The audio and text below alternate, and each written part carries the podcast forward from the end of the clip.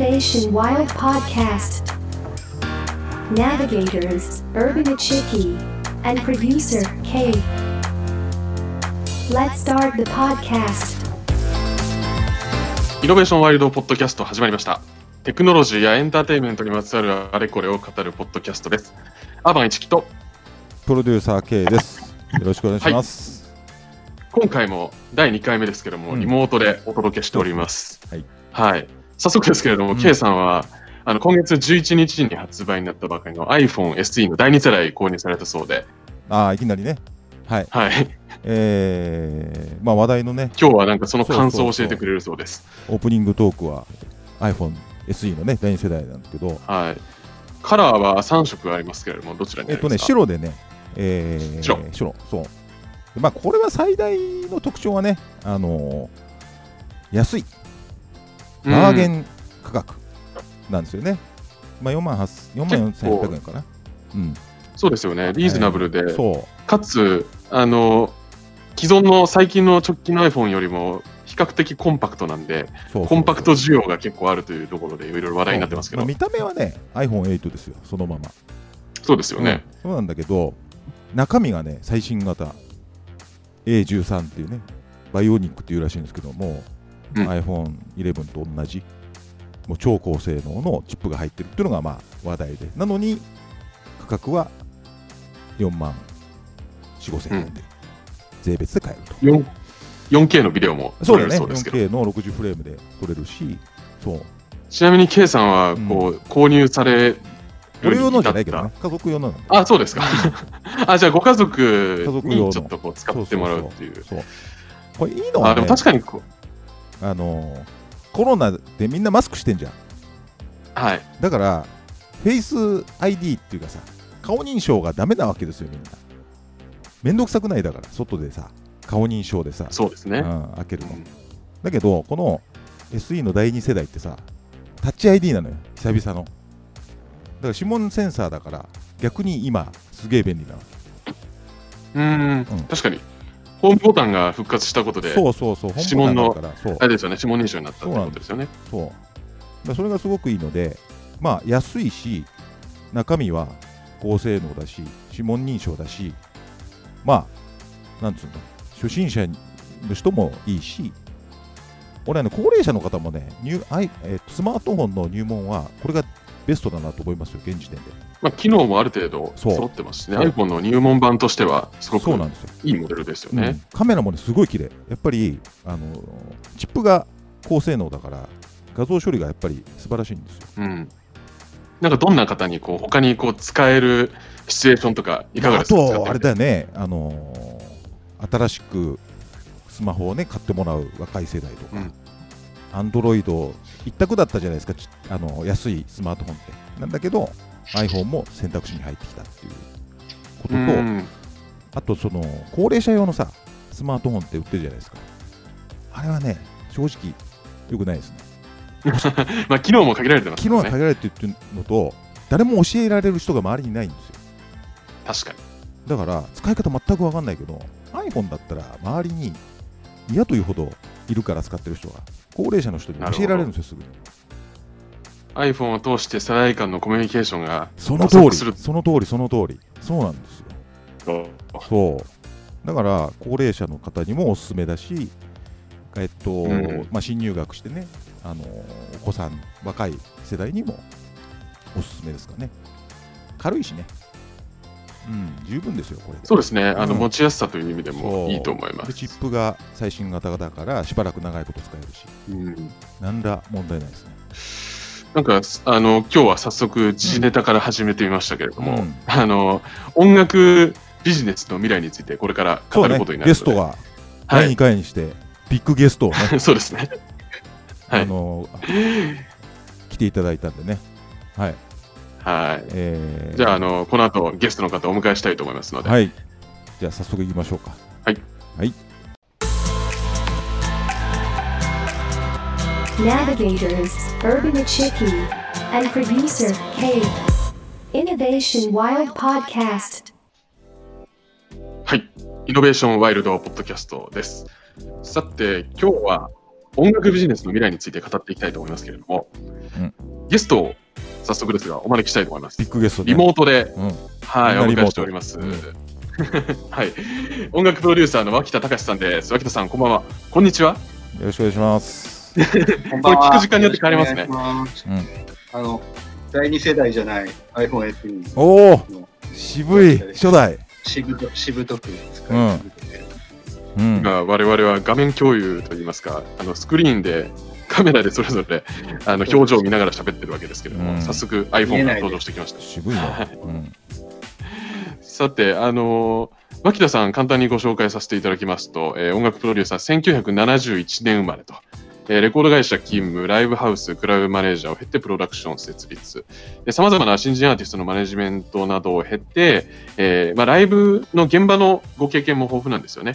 で今はあのエニシング・ゴーズという会社で、えーま、未来の音楽ビジネスに対応した、えーマネジメント、プロデュースのえー手掛けられたりですとか、他にあの学生さんにも講演をされたり、えー書籍で言いますとですね、えーミュージシャンが知っておくべ知っておくべきマネジメントの実務という本も、はい。長い。えー出版されているということで、あのね、初めてあの聞いていただく方にもご紹介させていただければと思いまして、あの、僕らのまあ、そんな関係でいくとそう、イノフェスとかね、テクノロジーの音楽ずっと、あのーはい。一緒にステージをね、作ってくれたりね。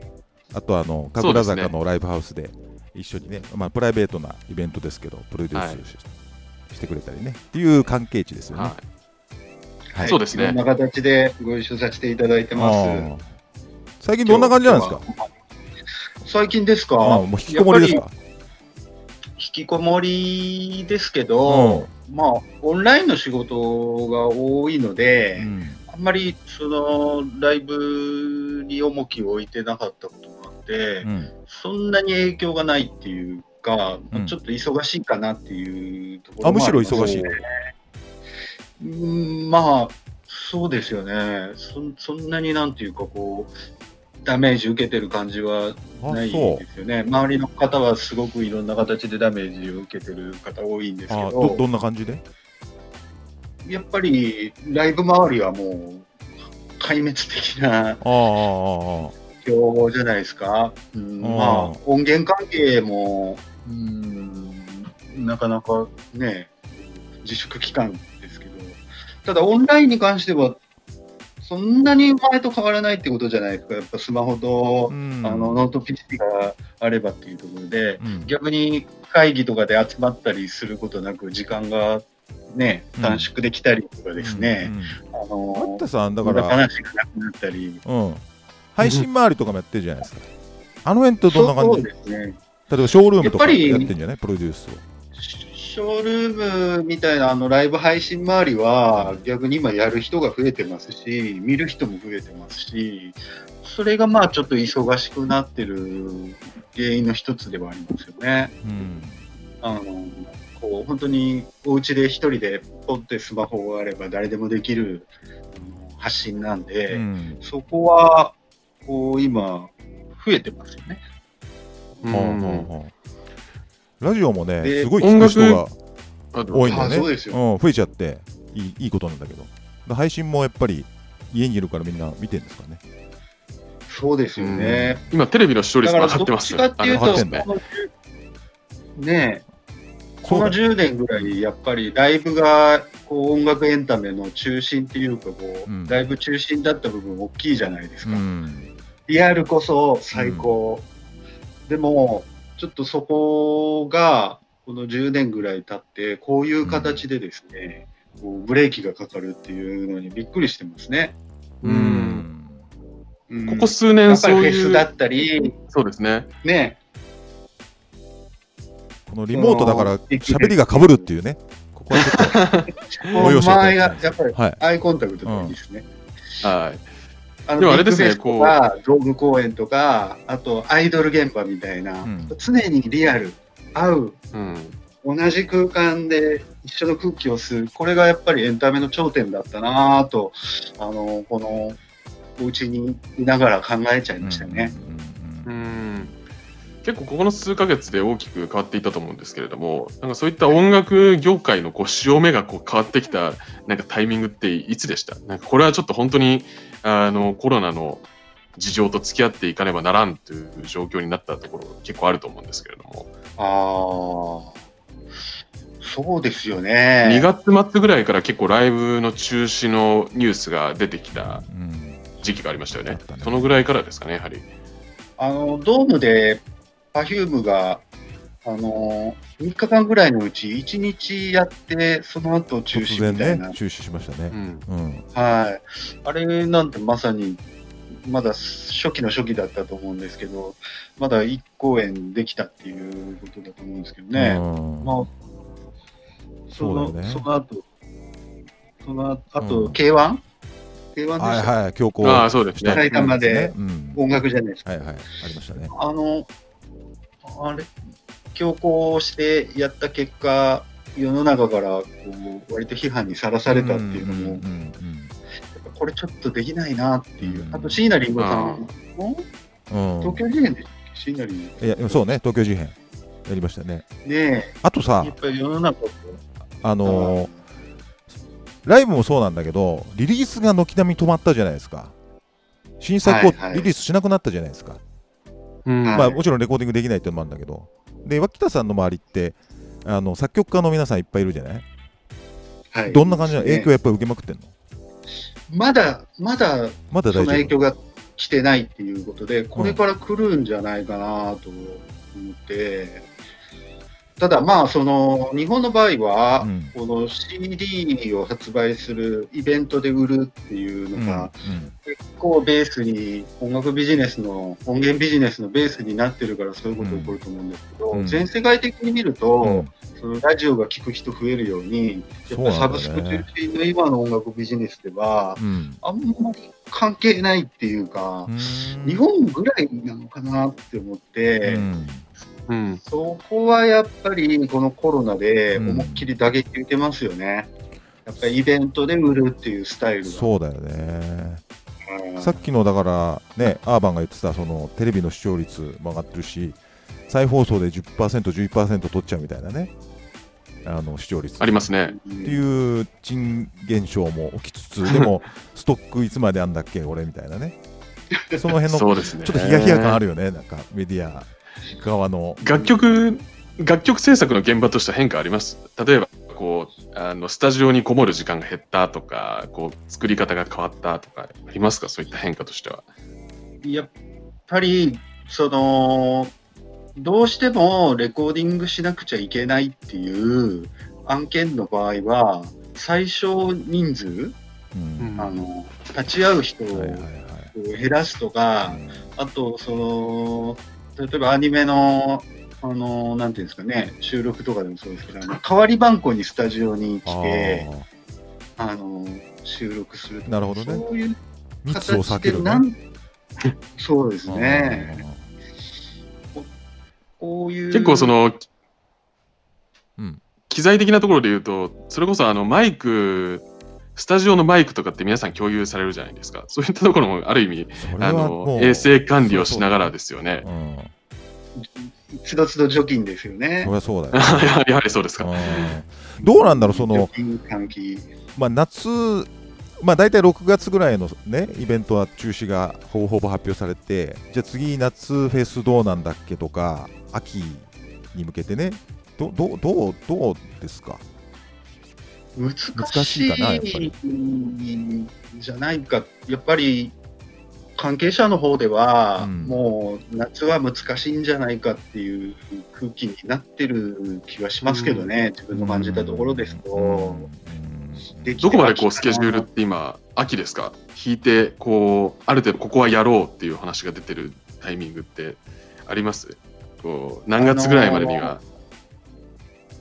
そう、例えば、今日、あの、映画の方で、東宝シネマズが、なんか限定で何巻かで、あの、営業開始するって発表うんうん。をしましたよね。やっぱ、ああいう、こう、席を開けたりとか、うん。そういうことを取れる工業の場合は、そのソーシャルディスタンスと安全対策を打てば、あのできるっていう考え方に向かっていってると思うんですけど、うん。採算取れるのかって問題あるよね、それでね。ライブ、そのライブ楽しいのかっていう問題ありますよね。そうそうその2メートル離れて声を出されて。うん。うん。そうなんだよね。で会場キャンセル料どうすんだ問題もあるから結局じゃあ半年前に手放すとか3ヶ月前に手放さなきゃいけないとかっていうところで決断のおケツもケツカッチになってきててうん。ね券売のしなきゃいけない期間も考えるといろいろ動かなきゃいけないタイミングになってきちゃってる。っていうことは去年の今頃だと、もうそれこそ秋口のイベントの告知、チケット販売なんかも、もうこの時期、スタートしてる時期でしたもんね。そうそうで春の自分たちのツアーやろうとしてた人たちが今度秋に振り替えをしようとしてるんだけど場所もなかなかないし、じゃあ場所を抑えられた時に本当にできんだろうかっていうところが、まあ、現時点ではすごく厳しい判断を求められるって感じですかね脇田さん。うんそうですね。やっぱり、その、事務所うん、プロダクションにとっては、うんライブっていう場があった中に、うん、その周りにこうグッズだったり、ファンそうなクラブだったり、ね。ライブを中心に置いたビジネスモデルなので、うんはい、損害が出たっていう以上に、うん。なんかこれからどうなっていくんだっていう、そういう不安は大きいだろうなと思いますね。まあ、一方でその、ね、さっきの配信の人たちが増えてるみたいにネット側のマネタイズみたいなのはさらに伸びそうな感じ？脇田さん周りでショールームを代表とするみたいなところなのかもしれないけどどうですか、ショールームのような、うん、そういう。多いじゃない？今投げ銭ねだったり。はいはい。音楽ビジネスとショールームがどういうふうにこうその重なってるかっていう問題があると思うんですよね。あ別物ってこと、やっぱりショールームはうん自分も仕事で関わってて、うん。特にこうその新しいマネタイズツールとしてすごくやっぱり素晴らしいと思って、うん。3年4年関わってきたんですけど、うん。あのぱりどっちかっていうと秋元さんが始めた AKB 総選挙みたいな、うん。あのランキング競争をうん。お客さんが参加して一緒に楽しむっていう、あー。まあ、すごい発明をうん。オンラインで24時間こうスマホでうん。こうできるっていう、うん。そういうツールだとは思っていて、うん。そのランキング競争とか、うんあのそういうところに、うん日本の音楽シーンはあんまりこう乗れてないと思うんですよ。うん。これが韓国だったら、うん。韓国の K-POP 番組で、うんどっちが勝った負けたとか、そういう、こう、すごい、そこから人気者が出たり、オーディション番組だったり、うんすごいあるんですけど、日本の音楽カルチャーはもうちょっと保守的だなと思ってて、はあショールームみたいなツールが、うんミュージックシーンとあんまり重なってないので、なるほどね。世界が完全に分かれちゃってるもんね。ね。そうですねうん。確かにそそれはちょっとなんていうか、うんこう、ある意味時代の流れだとは思ったんですよ、このスマホで、うん。その SNS だったり参加してお客さんが、こうアーティストと一緒に作り上げるような時代の音楽コミュニケーションというのが、うん。この21世紀、特に2010年代かなって思ったんですけど、日本の音楽シーンはちょっとこう、こう CD にアーティストがうん。こうこだわった曲を封じ込めて、うん。お客様はそれをこう大事にしてるんだっていう、そのパターン、うん。あとライブっていうう、ん。そのこう、ライブは本物。うん。あの、あの通信でも心がこもってれば本物だと思うんですよ。でもやっぱちょっと日本の音楽業界も、うん。音楽ファンも、ちょっとそういうこう古い型に、うん。こう日本人ってこうこう古きよ良さにうん。こだわり続けるところもあったかなと思って、うん。でそれがちゃんとお客さんとアーティストがこうきちんと結びついて、うん。ライブ興行だったり CD を買うことだったりっていうのも、うん。なんか不思議な形で成立してたんですけど、うん。そこの一番こう中心にあるリアルのコミュニケーションライブうんだったり特典会だったりっていうところが、うん。今回のコロナですごくピまあンポイントで、全くねこ機能しなくなっちゃったかうら、はい。うん。まあ、なんとなくでもなんか溶け合っていく感じがある気もするんだけどねこれから。もうだってしょうがないじゃんしばらく、うん。はいはいはい。でこのままじゃあねコロナゼロリスクになるまで待てないじゃないですか。もうですよね。ねって考えると結構そうですね、オンラインイベントの動きもちらほらと出始めてますよね。そうなんだよ。でオンラインイベントの,、はいはい。あの弱点はフィードバックが取りにくい。つまりそのレイテンシーの問題とかあるから、じゃあ演奏者がライブやった時にフィードバックがまあその何メッセージがこうタイムラインで流れてくのはいいんだけど、うん。イエーイとか拍手とか熱量の交換ってなかなか取りにくいなとそれだけでやってる人はいいよ。あの配信専門でね。やってる人はいいと思うんだけどライブハウスとかさおあのホールでやってきた人は結構辛いんじゃないかなと思いますね、そこは、完成が力になるとうん。企画としてはやれるけどえーそれでツアーやったりほんマネタイズのポイントをそこにシフトしようかっていうとなかなか厳しい気はしなくもないけどね。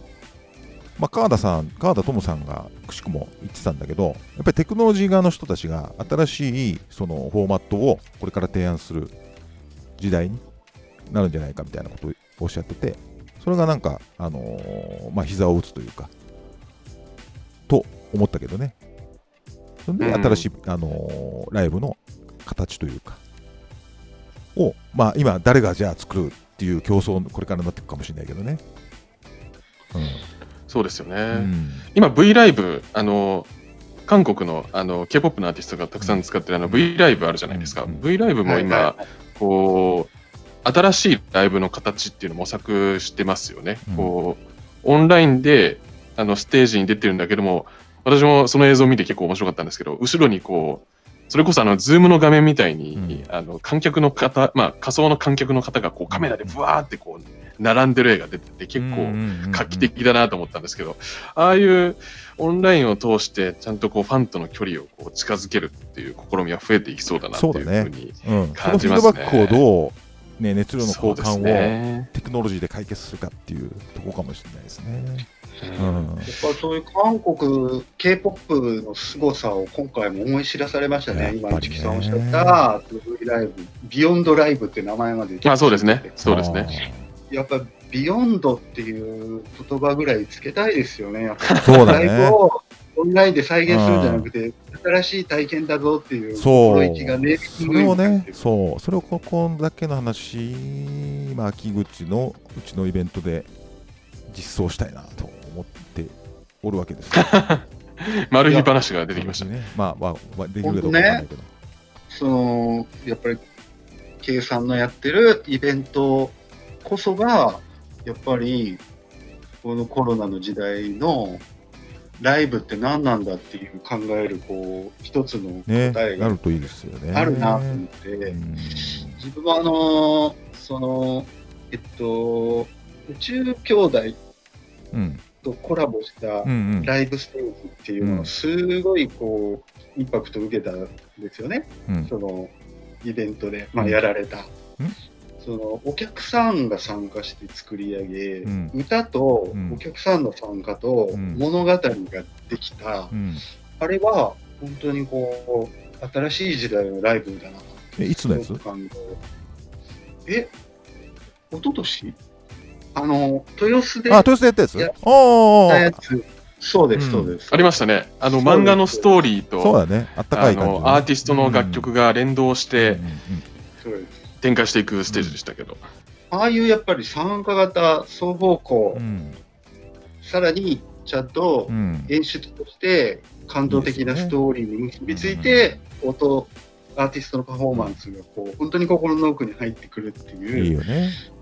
あれはうん。ライブ会場でリアルで見てもうん。グッとくるし、多分あれが中継されてたとしても、うん。本当にうん。こうこう PC 越し、スマホ越し見た人うも、ん確かあにのつながれたと思うんです。すね。両方、うん。オンライン、オフライン、うん。両方がつながるっていう姿を、ね。この、あの、オンラインライブ、うん。ライブストリーミング、この、あのその辺にヒントある。ね、確かにね。そうですね、うん。こういかにくっつけていくかっていう。